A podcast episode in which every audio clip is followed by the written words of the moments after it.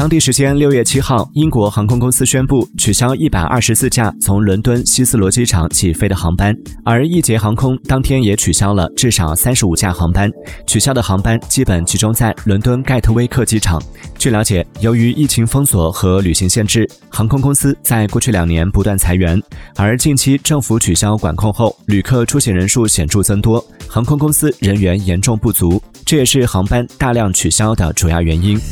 Thank you.